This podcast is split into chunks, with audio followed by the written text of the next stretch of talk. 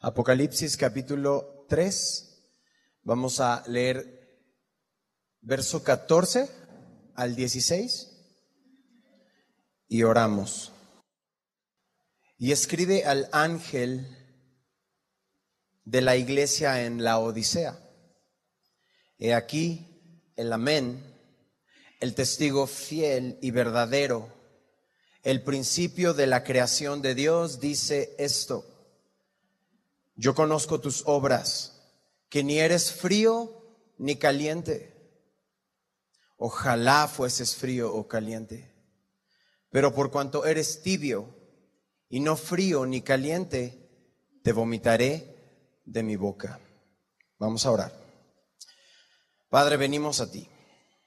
Venimos a ti con acción de gracias. Gracias por estar entre nosotros. Tu Espíritu Santo paseándose en este lugar entre cada fila, entre cada persona, convenciendo de pecado. Gracias por tanto amor, porque nos muestras desde la creación todos los días al ver el sol y en la noche la luna, al venir a ver tu palabra y leerla, y sobre todo por medio de Jesucristo nos muestras que nos amas y que quieres tener una comunión íntima con cada uno de nosotros. Hoy estamos frente a una porción definitiva. O somos o no somos, Señor. Padre, quebranta nuestros corazones. Somos tuyos. Haz tu obra en nosotros. Y entendemos que nada podemos hacer al respecto si tú no intervienes y tú nos das vida, Señor. Porque solo por medio de tu Espíritu Santo convenciéndonos de pecado es que podemos cada uno de nosotros voltear al cielo y nuestra razón nos será devuelta.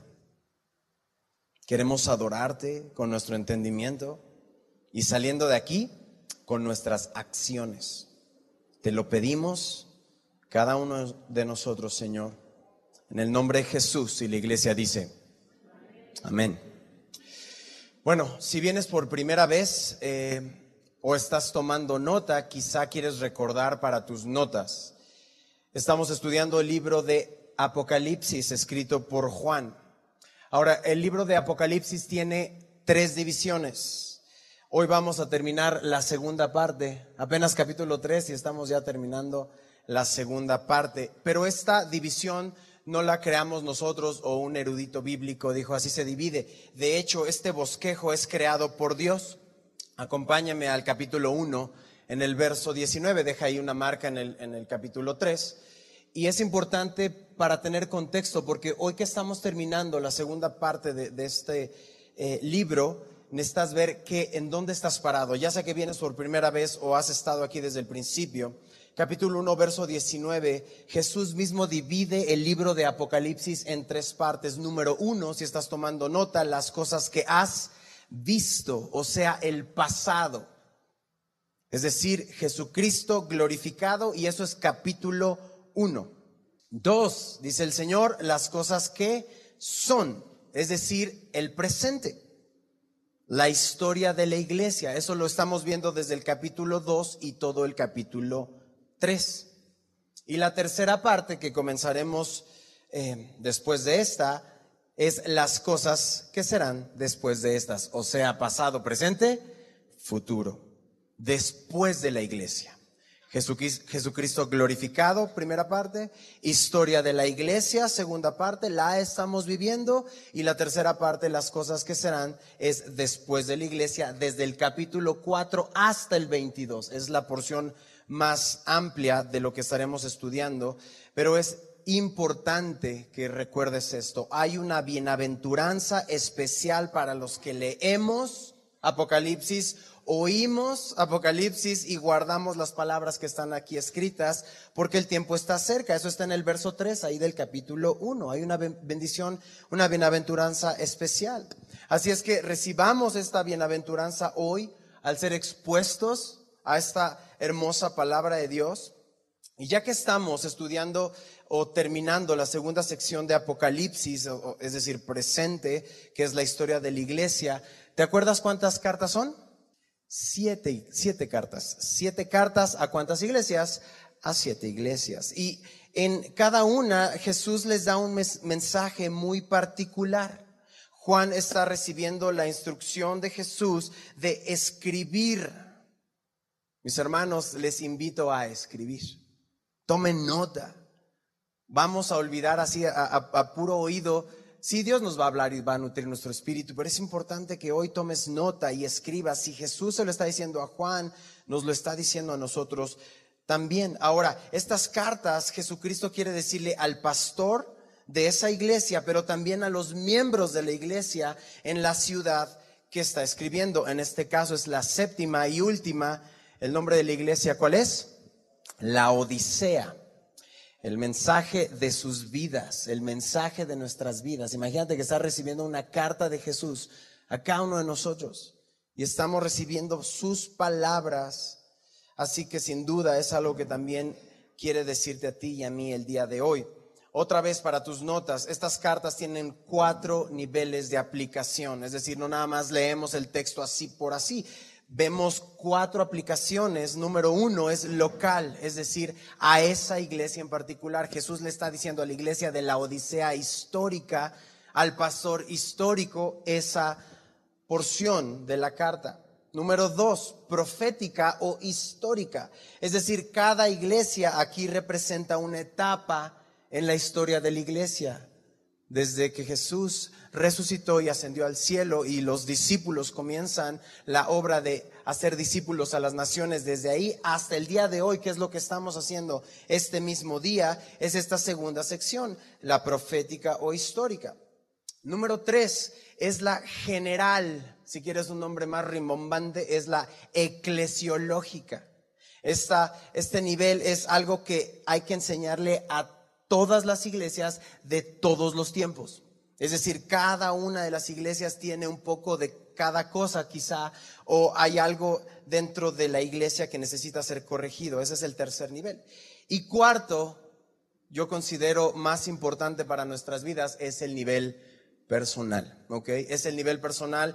La Odisea, no nada más decimos, ah, ahora ya sé la ciudad de la Odisea, o Filadelfia, o Sardis. No, ahora digo qué de Filadelfia, qué de Sardis, qué de la Odisea Dios quiere mostrarme y arrancar de mí y limpiarme. Por eso la cuarta son etapas de tu vida o tipos de persona.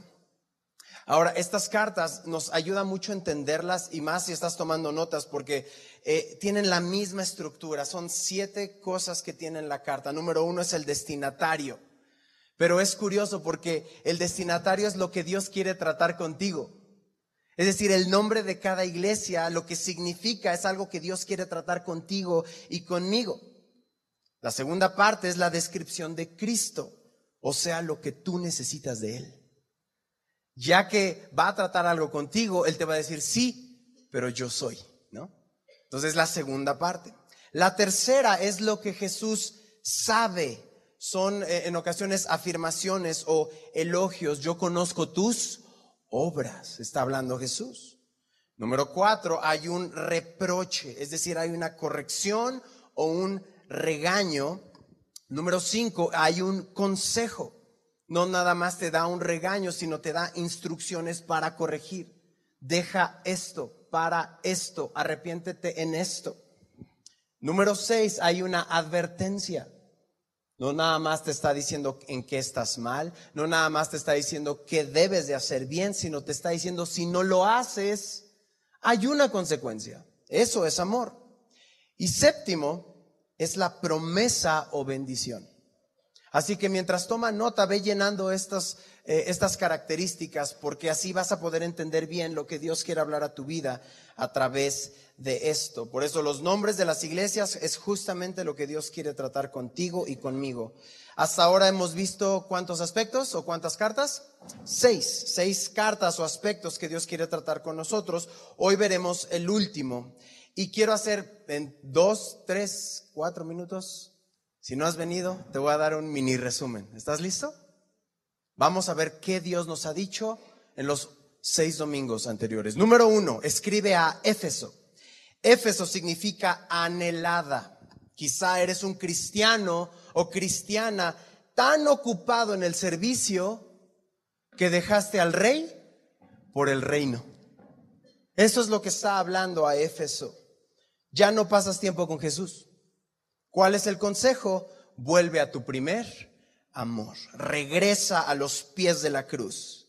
Hay una advertencia. Si no quito tu candelero, es decir, pues tendrás todo el cristianismo, pero no tendrás a Cristo. Nos está hablando a cada uno. Hay un mensaje completo para cada uno de nosotros. Número dos, escribe a Esmirna. Esmirna significa mirra, que es usada para embalsamar a los muertos. ¿Estás pasando por persecución? No temas. Sí vas a sufrir, pero no temas, sé fiel. Es solo un breve tiempo. Para el mundo probablemente eres pobre, pero para Dios eres rico. Por eso realmente estás perdiendo tu vida para ganarla. Número tres, escribe a Pérgamo. Pérgamo significa matrimonio torcido.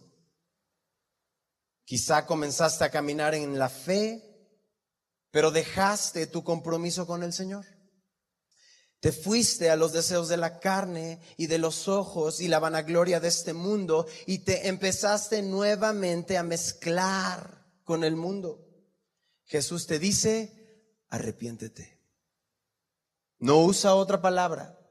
A cada uno de nosotros nos está diciendo, arrepiéntete, cambia de dirección, regresa a mí, no cedas. Puedes vivir en santidad en el 2019. Sí es posible, pero ya no en tus fuerzas, sino en el poder del Espíritu Santo. Siguientes tres. Escribe a Tiatira. Tiatira significa sacrificio constante. Quizá tienes obras, quizá tu fe ha aumentado los últimos años, pero aún coqueteas con tu pasado y te permites cosas que sabes que a Dios no le agradan. ¿Cuál es la indicación? No toleres el pecado. Arrepiéntete, ven a la luz y permanece en Cristo. ¿Sabes cuál será tu recompensa? Jesús mismo. Número cinco, escribe a Sardis. Sardis significa remanente. Quizá tienes nombre de que vives, pero estás muerto. No hay batalla contra falsas doctrinas. No te importa si te están predicando algo bueno o malo o mentira. No tienes persecución. Tienes reputación de ser cristiano, pero tienes un carácter que no muestra a Cristo. Tienes apariencia de espiritual, pero el Señor dice que estás muerto. Y la razón por la que estás muerto es porque solo dependes de ti, solo dependes de tu sabiduría, solo dependes de tu consejo, solo dependes de tu poder y no del Espíritu de Dios. Por tanto, ¿cuál es el consejo? Sé vigilante. Reaviva lo que es rescatable. Todavía hay algo de pulso. Acuérdate cómo Dios sanó tu corazón. Recuerda de dónde Dios te sacó y responde en obediencia. También Jesús dice, arrepiéntete. Y Dios, ¿sabes qué va a hacer? Te va a dar identidad. Dios te va a dar seguridad. Y Dios te va a santificar. Número seis, escribe a Filadelfia. Significa amor fraternal. Quizá tienes poca fuerza. Un poder muy pequeñito.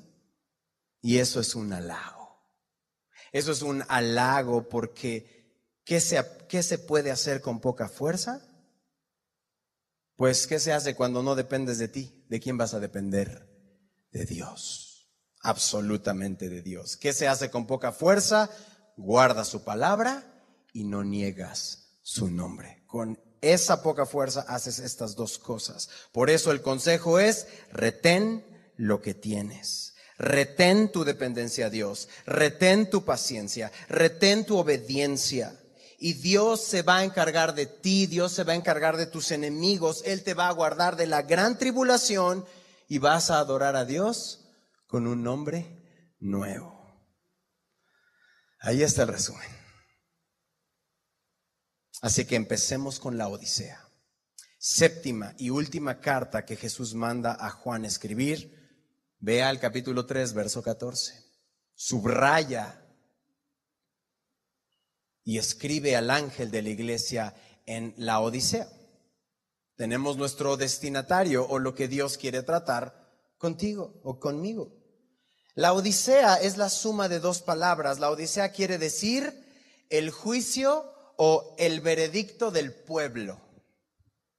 En pocas palabras, el pueblo manda. En la iglesia de los últimos tiempos es esta. Tiene muchas de estas características. Esta es la iglesia que vemos el día de hoy. Es la iglesia apóstata donde el pueblo manda. ¿Qué quieren? ¿Que prediquemos o eventos sociales? ¿Qué dice el pueblo? Y el pueblo dice eventos sociales. Claro. Es la iglesia que busca satisfacer el deseo de la gente en lugar de seguir lo que Dios ha establecido. Es la iglesia que da doctrinas atractivas a los hombres, aunque no sean bíblicas, traen gente. Y eso es lo importante. Es la iglesia que quiere ser relevante o importante. Y te quiero recordar esto porque lo vimos en Filadelfia. Una iglesia no tiene que ser relevante, solo bíblica. Ese es el tema. No importa el tamaño de iglesia o número de personas, pero debe ser bíblica porque aunque tienes poca fuerza, has guardado mi palabra y no has negado mi nombre. La Odisea era una ciudad importante y rica. Y como las otras ciudades, adoraba al César. Es lo que se hacía en el imperio. Y adoraban al dios de la medicina, de nombre Asclepio. Y tenían grandes templos donde iban a adorar. Y ustedes saben, lo hemos estado viendo en cada iglesia, en ellos se hacían actos reprobables para adorar a sus deidades. Ahora, en la Odisea hubo un gran terremoto por el año 60 que destruyó mucha parte de la ciudad. ¿Y saben lo que hizo la Odisea? Rechazó el apoyo del imperio. Dijo, no, no, no. Yo voy a reconstruir con mis fuerzas, con mis recursos, la ciudad. ¿Y qué creen que pasó? Lo lograron en sus propias fuerzas, con sus propios recursos, porque tenían mucho dinero. La, Odisea era demasiado rica y orgullosa para aceptar la ayuda de cualquiera. Cualquier parecido con la realidad. Tácito es un historiador romano, dice esto. La Odisea se levantó de las ruinas en sus propias fuerzas sin ayuda nuestra. Ahora, la Odisea, al ser un centro comercial que exportaba sus bienes a todo el mundo, se enorgullecía en tres cosas. ¿Quieres saber cuáles? Número uno, en su riqueza financiera. Se enorgullecía, decía, tenemos demasiado dinero. Número dos, en su industria textil. Tenemos las mejores telas. Podemos hacer la ropa más fashion y fancy. Tenemos dinero, tenemos moda. Y número tres, tenían un popular ungüento para los ojos que se exportaba a todo el mundo. Hasta tenían un gran producto. Pero ¿saben su debilidad cuál era? Tenían pocas reservas de agua. Entonces, cuando llegaban los enemigos, ya sabían dónde entraba el agua a la Odisea. Y entonces era muy fácil cortar el suministro de agua para la Odisea. ¿Saben qué hacían los líderes? En lugar de pelear y defender sus familias, se comprometían. Y decían, ok, ok, ok, ok, no nos destruyas. ¿Qué te damos? ¿A quién adoramos? ¿Qué hacemos? Eso es lo que hacían. Siempre preferían negociar y comprometerse a pelear y defender a los suyos. Su principal suministro de agua venía de aguas termales que estaban ubicadas a 10 kilómetros de la ciudad. Venía por un acueducto. Por eso el agua no llegaba ni fría ni caliente. ¿Cómo llegaba? Tibia. Y en un día caluroso, a ver, tómate un vasito de agua tibia. Guácala. Vamos a ver la descripción de Cristo. Vamos a ver lo que tú y yo necesitamos de Él, lo que la Odisea necesitaba de Él. Verso 14, segunda parte. Subraya en tu Biblia, he aquí, ¿quién es? El amén. ¿Quién más?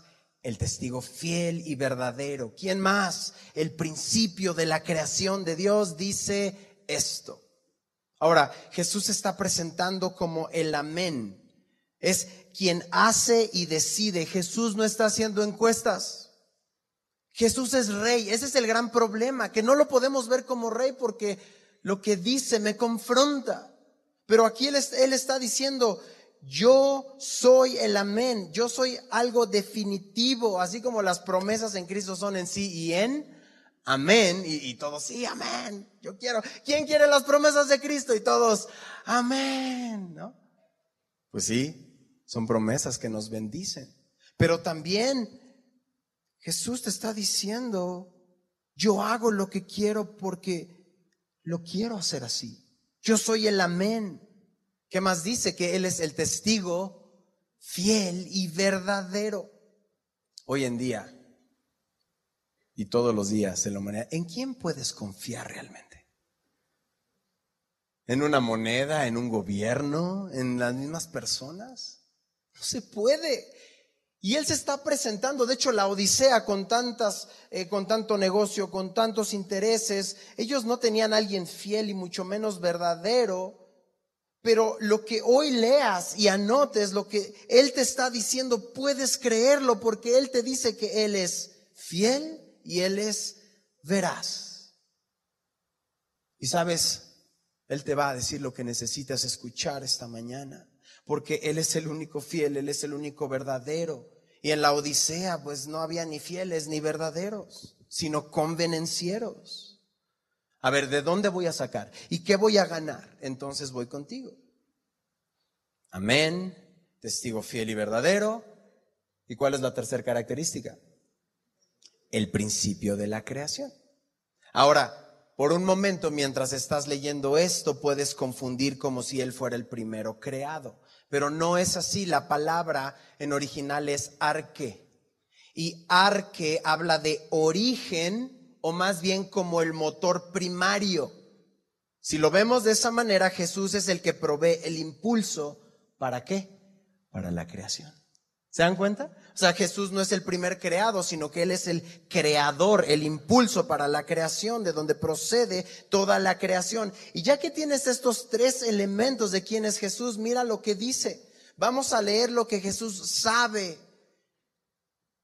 Y séptima carta, séptima iglesia, no va a ser una afirmación, no es un elogio. Yo conozco tus obras, que ni eres frío ni caliente. Ojalá fueses frío o caliente, pero por cuanto eres tibio y no frío ni caliente, ¿qué va a hacer? Te vomitaré de mi boca. ¿Te han servido sopa tibia? Y, ¿no? O sea, no, gracias. Estabas esperando, ¿no? Así el caldito para.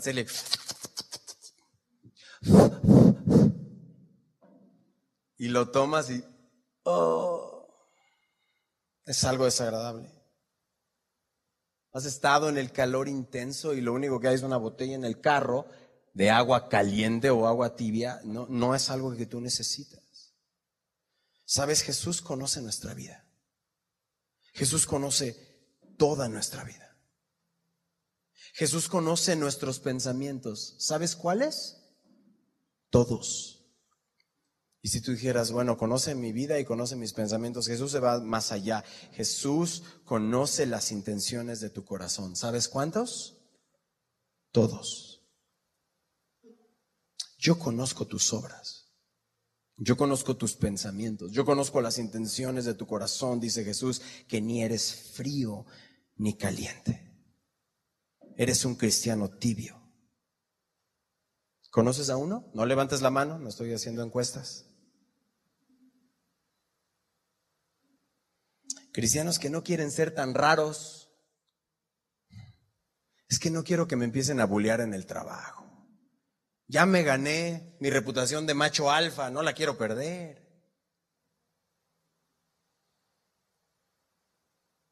Yo también hablo con groserías, hago lo que todo el mundo hace, para que no piensen que soy religioso. En el fondo sí amo a Dios, pero pues la gente no lo sabe. Soy agente secreto. Que nadie lo sepa, solo Jesús y yo. En mis comidas también ofrezco alcohol para que vean que también sabemos pasarla bien. Es que sabes por qué no invito a mis amigos a la iglesia? Porque van a decir que todo es distinto. Hello, dice el pastor Ibert, así nos lo enseñó. Cuando predicas el Evangelio a alguien, lo que ofreces es algo distinto. No le das lo mismo que ya tienen en el mundo. ¿Y qué está haciendo la iglesia? ¿Qué está haciendo las familias? Te voy a dar lo que tienen. Mira, nosotros también tomamos, nosotros también nos emborrachamos, nosotros también cantamos, nosotros también bailamos. Y Jesús te está diciendo, no eres frío ni caliente. Porque el Evangelio es distinto. Porque santo significa diferente, apartado. Y sabes, cuando estás predicando el Evangelio y le estás ofreciendo lo mismo que ellos, ellos ya tienen eso y los está matando. Y adaptas todas las instalaciones y programas de la iglesia y tu vida para que se parezca más a lo del mundo y entonces te escuchen para que le ayudes a Dios, ¿no? Porque necesita tu ayuda de tus estrategias. Porque el Evangelio no es suficiente. Y entonces le empezamos a poner lucecitas, ¿no?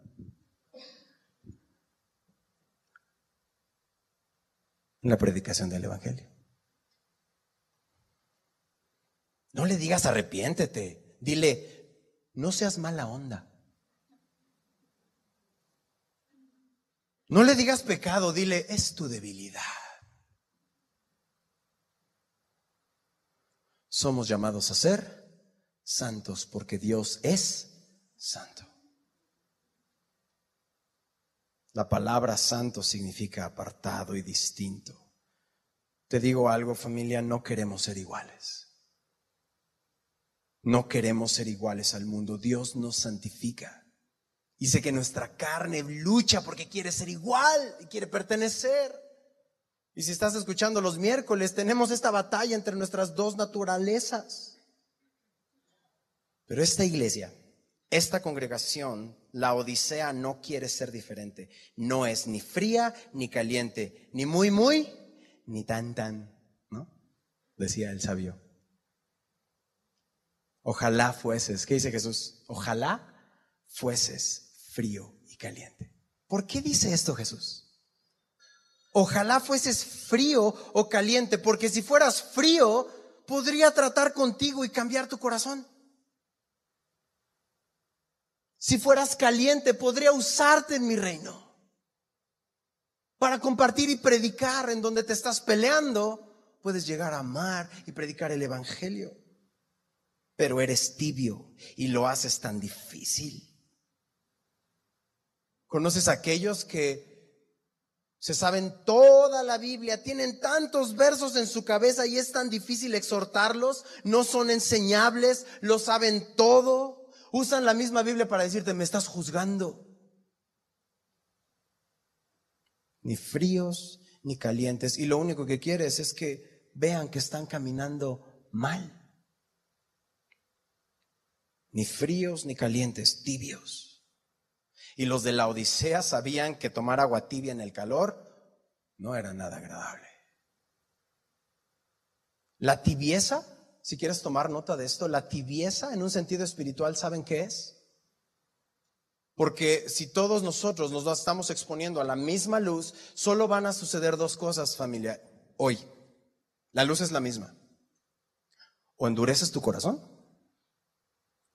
porque eso es lo que hace el sol al cemento o derrites tu corazón.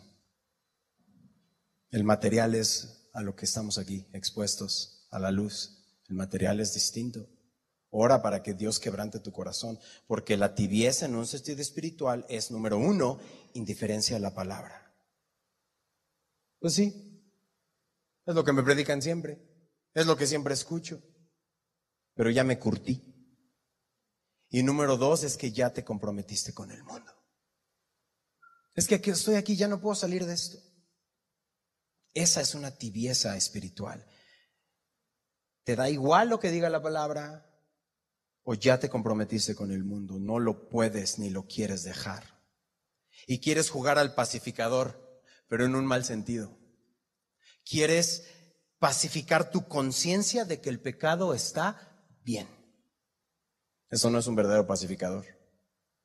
Eso es pecado. Quieres ser amigo de Dios y amigo del mundo. Y familia, no se puede. No tiene nada que ver la luz con las tinieblas. No tiene nada que ver la justicia con la injusticia. No tiene nada que ver Jesús con Belial, dice la palabra. Tu cuerpo es templo del Espíritu Santo. Y Pablo enseña que el Espíritu Santo ya te ha sido dado de parte de Dios y que ya no te perteneces. No lo estoy diciendo yo. Te estoy exponiendo la palabra. Ya no eres tuyo. Si verdaderamente eres hijo, si verdaderamente eres esclavo por amor, tú ya no te perteneces y tu cuerpo no es tuyo. Pero una tibieza, una religión vacía, es tan, es tan difícil de llegar a estas personas porque creen que creen. ¿Cuándo pensaste que ya tenías suficiente de Jesús? ¿Cuándo dijiste, ya no quiero disipularme porque ya me lo sé todo? Pero tampoco quiero servir porque no me quiero comprometer. Pero tampoco quiero cambiar porque entonces voy a ser un raro para mis amigos. ¿Cuándo pensamos que teníamos suficiente de Jesús? Y este es un mensaje a la iglesia. No estoy hablando si no conoces a Dios y es la primera exposición a la palabra de Dios y dices, wow, ¿qué onda con Jesús? Yo pensaba que era este bien amoroso. Pues sí, esto es amor. Esto es amor y es fuerte y es la séptima carta y nos está exponiendo a todos y no está hablando a los de afuera.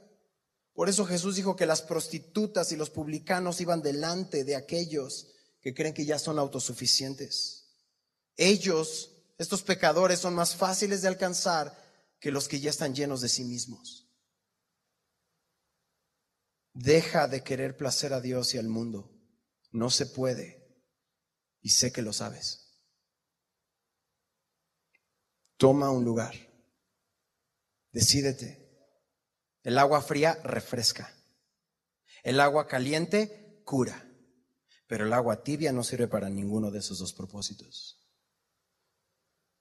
Ser tibio es ser piedra de tropiezo en la iglesia y en el mundo. ¿Cuántos cristianos se encuentran en los antros? Ah, también tú eras cristiano. Imagínate. Es que estoy evangeligando. Ajá. No hay mayor miserable que un tibio espiritual. ¿Saben por qué? Porque no estás en paz nunca. Y lo sabes. Quieres pertenecer al mundo, quieres pertenecer a la iglesia y no estás en ningún lugar. ¿Saben cómo es la oración de un tibio? Spurgeon dice, nula. No hay oración. Un tibio espiritual no ora porque no depende de Dios, depende de sí mismo. Y recuerda que esto es a la iglesia local y llegó hasta nuestro municipio hasta el día de hoy. Y nos dejó a todos así. Puedes tener un pastor muy elocuente y que nunca anuncie el Evangelio de la gracia de Dios que los lleva al arrepentimiento. Spurgeon también dice esto. No son calientes para la verdad no son calientes para las conversiones, no son calientes para la santidad, no son calientes para hacer al enemigo enojarse de que ustedes han decidido vivir fervientemente como sacrificios vivos, santos y agradables a Dios, que es lo más lógico que puedes hacer cuando te das cuenta de dónde Dios te sacó. El pastor Spurgeon tiene más fuertes que esta, pero a mí me confrontó muchísimo. ¿Y sabes qué hace Jesús al respecto? Aquí viene el reproche. Ay, ¿no era ese reproche? Mira aquí la corrección, el regaño. Jesús va a decir algo muy fuerte, el 16, pero por cuanto eres tibio y no frío ni caliente, te vomitaré de mi boca.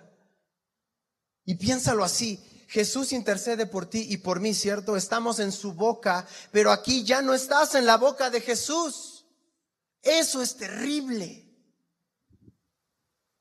¿Qué cosas se vomitan? las cosas que no se integran al cuerpo. Es decir, eh, has tenido hijos pequeñitos, ¿no? De repente tienen alguna infección estomacal y están vomita y vomita y tú estás así dándoles y lo vuelve a vomitar. ¿Y cuál es la oración de todos los papás? Señor, que lo retenga, que lo integre. Y ya cuando pasan dos horas y no vomitó, ah, ya se hizo parte de.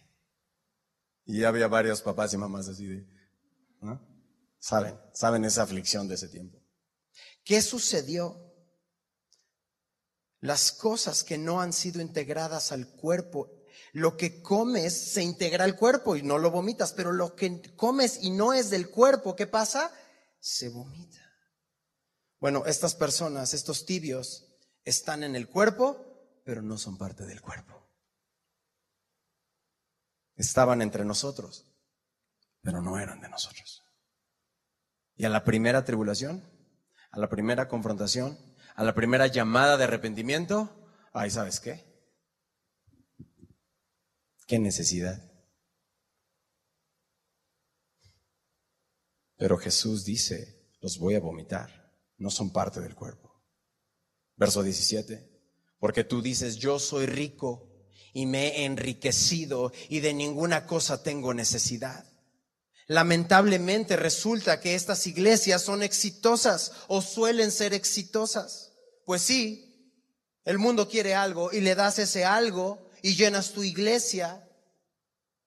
No es popular una iglesia que enseña la palabra verso a verso. Y no estoy diciendo que todas las iglesias que tienen grandes números son malas. Por favor, no estoy diciendo eso, para nada.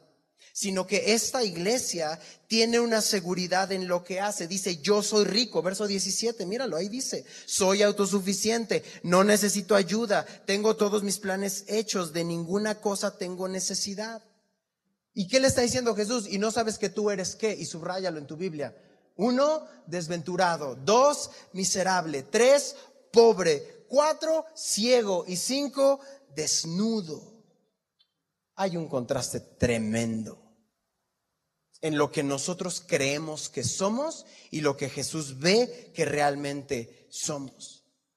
Y tal vez ahorita te, estás tomando nota y estás intentando analizar y dices, ya se me ocurrió una iglesia, o ya se me ocurrió un pastor, o ya se me ocurrió una persona que es así, pero por favor, la cuarta nivel de aplicación es personal, pensemos en nosotros. Habrá llegado el momento en que tú dices, yo estoy bien, vine porque me trajeron. No tengo necesidad. El problema es mi esposa, el problema es mi hijo, el problema es mi jefe, el problema es que el dólar subió, el problema son mis vecinos. Mira, si el problema está en todas partes, probablemente el problema eres tú. Dices, no tengo necesidad, me he enriquecido, soy cristiano, conozco esto, conozco lo otro, ya estuve muchísimo tiempo, ya serví, ya canté, ya prediqué, ya hice todo lo que tenía que hacer. Y Jesús te está diciendo, no, eres desventurado, eres miserable, eres pobre, eres ciego y eres desnudo.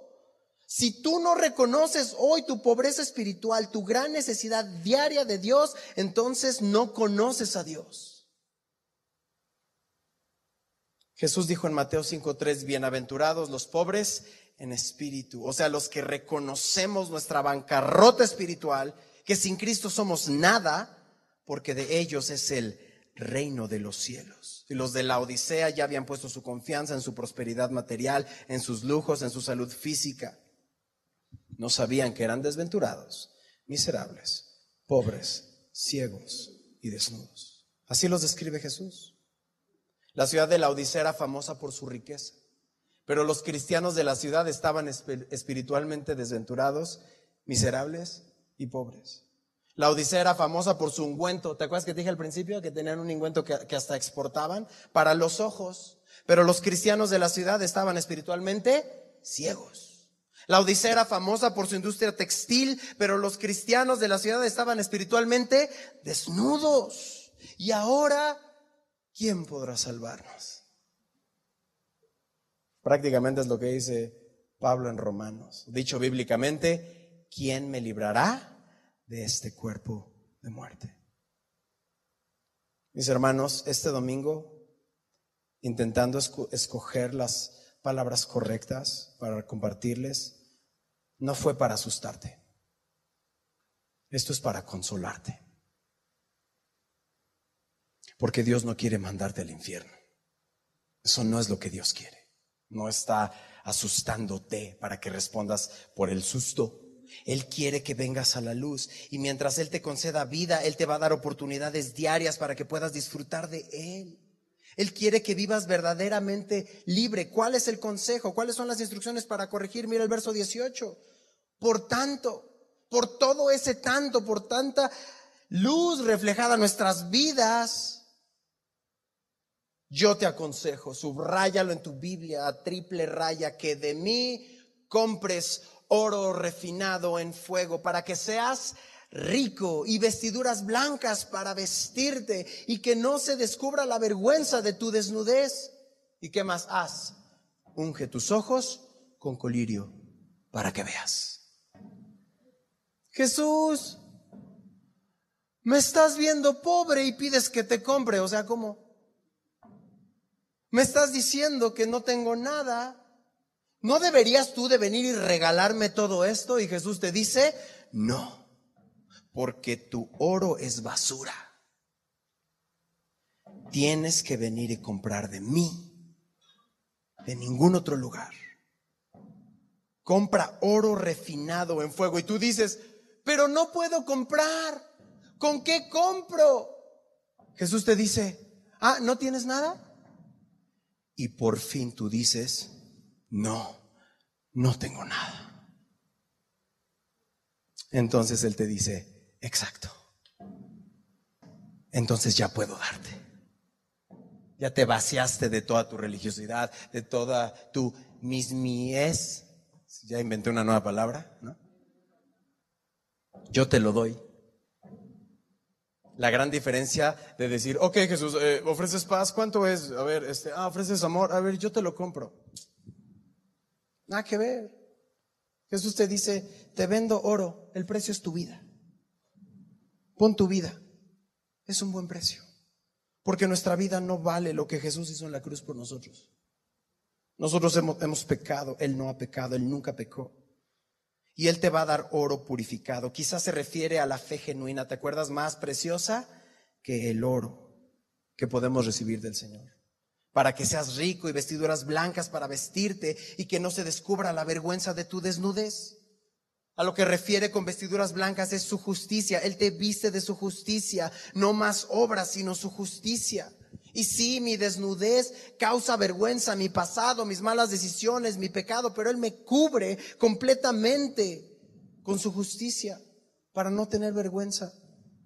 Ahora cada vez que hablamos de nuestro pecado y nuestras malas decisiones, más que vergüenza, adoramos a Dios porque decimos, de ahí me sacó el Señor. A gran diferencia que en el mundo estamos avergonzados y ponemos todas las barreras para que nunca se enteren quién verdaderamente somos. Aquí que te digo, no somos un club de santos, somos un hospital de pecadores. Y por eso venimos aquí, todos los miércoles, todos los domingos, para que un día, por medio de ese espíritu, este ungüento, para que veas y limpies tus ojos. De hecho, nos, enseñaba también el pastor Ibert que así como hay conjuntivitis, ¿Te sabes esa, enfermedad? Conjuntivitis. Bueno, hay una enfermedad que se llama conmundivitis, o sea que se te mete el mundo por los ojos. Entonces Dios y su Espíritu te tienen que quitar la conmundivitis para que puedas ver tu realidad. Yo pensaba que amaba a mis hijos y a mi esposa. Qué lejos estaba. Yo pensaba que estaba bien y haciendo las cosas que un cristiano tiene que hacer y te ves y dices, wow, ahora veo, ahora te veo y me aborrezco en polvo y ceniza y me arrepiento. ¿Cuál es la advertencia? Verso 19. Yo reprendo y castigo a todos los que amo. Ahí está tu respuesta de amor. Sé pues celoso. Conclusión de estas cartas que arrepiéntete. Metanoia. Cambia, deja, corta, quita, purifícate. Hoy hay tanta mala enseñanza y doctrinas falsas y a esas mismas iglesias les está diciendo, yo te reprendo porque te amo. pensarías que Jesús diría, te odio porque engañas a mis ovejas. No, te está diciendo, te amo, por eso arrepiéntete. Y si mientras escuchas, ¿no? Te vienen a la mente iglesias, te digo, no son mejores ni peores que semilla de mostaza. La misma sangre se pagó por todos nosotros. Sé pues celoso. ¿Y qué dice el texto? Arrepiéntete. Ahora te está diciendo, sé caliente. La palabra caliente es servir, o perdón, sé celoso. Que era la misma idea de eres frío o caliente. Sé celoso, sé, sé servicial. Si verdaderamente eres hijo de Dios, si Dios ha tocado tu corazón esta mañana y desde hace varios años y sabes que estás en este proceso de santificación, pero te cuesta, mira lo que dice tu Señor, mira la promesa o bendición, verso 20, ya estamos por terminar. He aquí, yo estoy a la puerta y llamo. Si alguno oye mi voz y abre la puerta, ¿qué va a hacer el Señor? entraré a Él y cenaré con Él y Él conmigo. Tradicionalmente leemos este verso para el evangelismo, ¿no? Y está bien, pero esta es una carta a la iglesia de la Odisea o a las iglesias en el mundo. He aquí yo estoy a la puerta y llamo. O sea, es una iglesia que dejó fuera a Cristo. ¿Por qué Cristo está fuera? ¿Y se fue Jesús? Se quedó tocando se quedó. Y qué trágico que una iglesia deje fuera a Jesús. Meta todos los programas que gustan, pero dejen fuera a Jesucristo. Y Jesús ahí sigue en la puerta, no se cansa de llamar por dos mil años, no se ha cansado. Y aquí está la invitación personal. Aquí ya no está hablando la iglesia. Mira lo que dice, y lo puedes subrayar ahí en tu Biblia. Dice, si alguno. Aquí es casi, casi, no te voy a pedir que levantes la mano pero sí te voy a pedir que abras tu corazón. Si alguno oye mi voz y abre la puerta, entraré a él y cenaré con él y él conmigo. En esa época, como muchos casos ahora, comer juntos es algo muy íntimo, muy especial. No comías con cualquier persona. Y esa es la invitación de Jesús. Quiere tener comunión contigo todos los días. Quiere hablarte, quiere pasar tiempo contigo, quiere sanarte, quiere responderte tus preguntas, quiere enseñarte quiere santificarte, quiere prepararte, ¿sabes algo? Quiere usarte. Por eso abre la puerta de tu corazón, deja que el Señor sea el Señor de tu vida.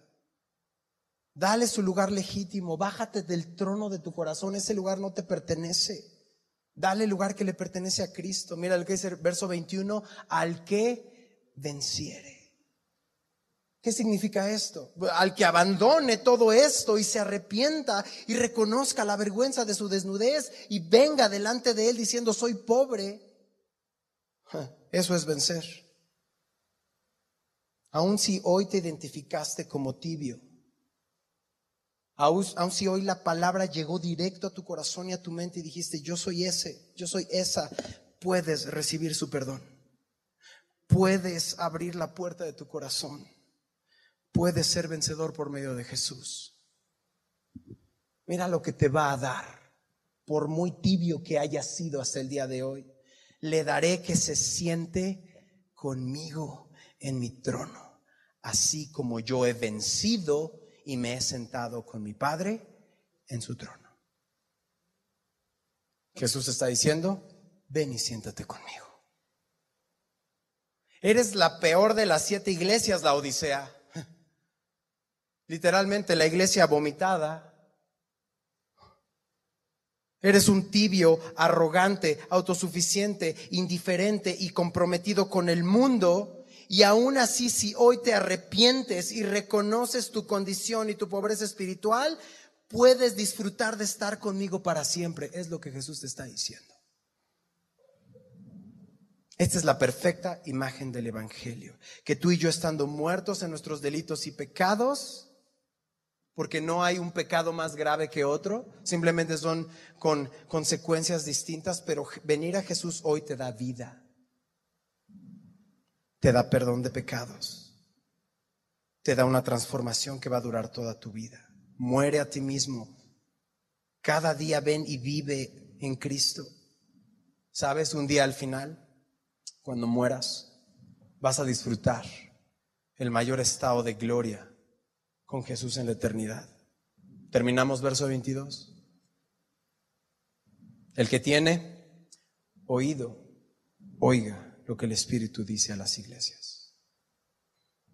Pocos nos queremos identificar con esta iglesia, ¿cierto? Quisiéramos más bien ser como Filadelfia.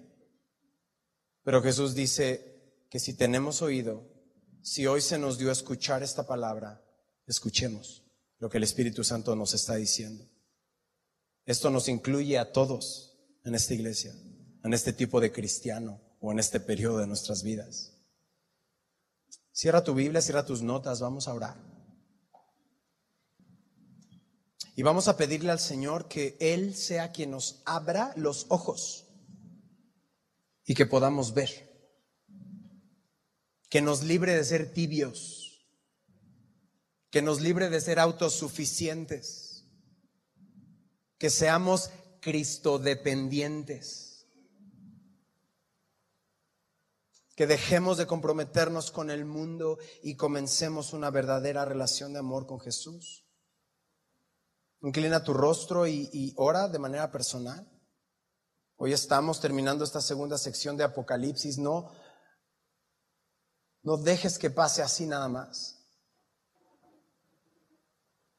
Aprovecha cada momento que Dios pone delante de ti. Siete iglesias vimos que representan algo completo. Entonces Jesús te está acompletando o dando un mensaje completo que nos incluye a todos. Y quizá en estos domingos identificaste características de cada una en tu vida, pero ya viste el consejo y ya viste la indicación. Arrepiéntete, ven a mí. Pide al Señor de manera personal que se revele a ti, que no te deje igual como llegaste, que te confronte, pero que también te consuele. Necesitamos escuchar lo que el Espíritu Santo dice en nuestras vidas hoy y comienza a tomar decisiones que glorifiquen a Cristo. Padre, gracias por tu palabra.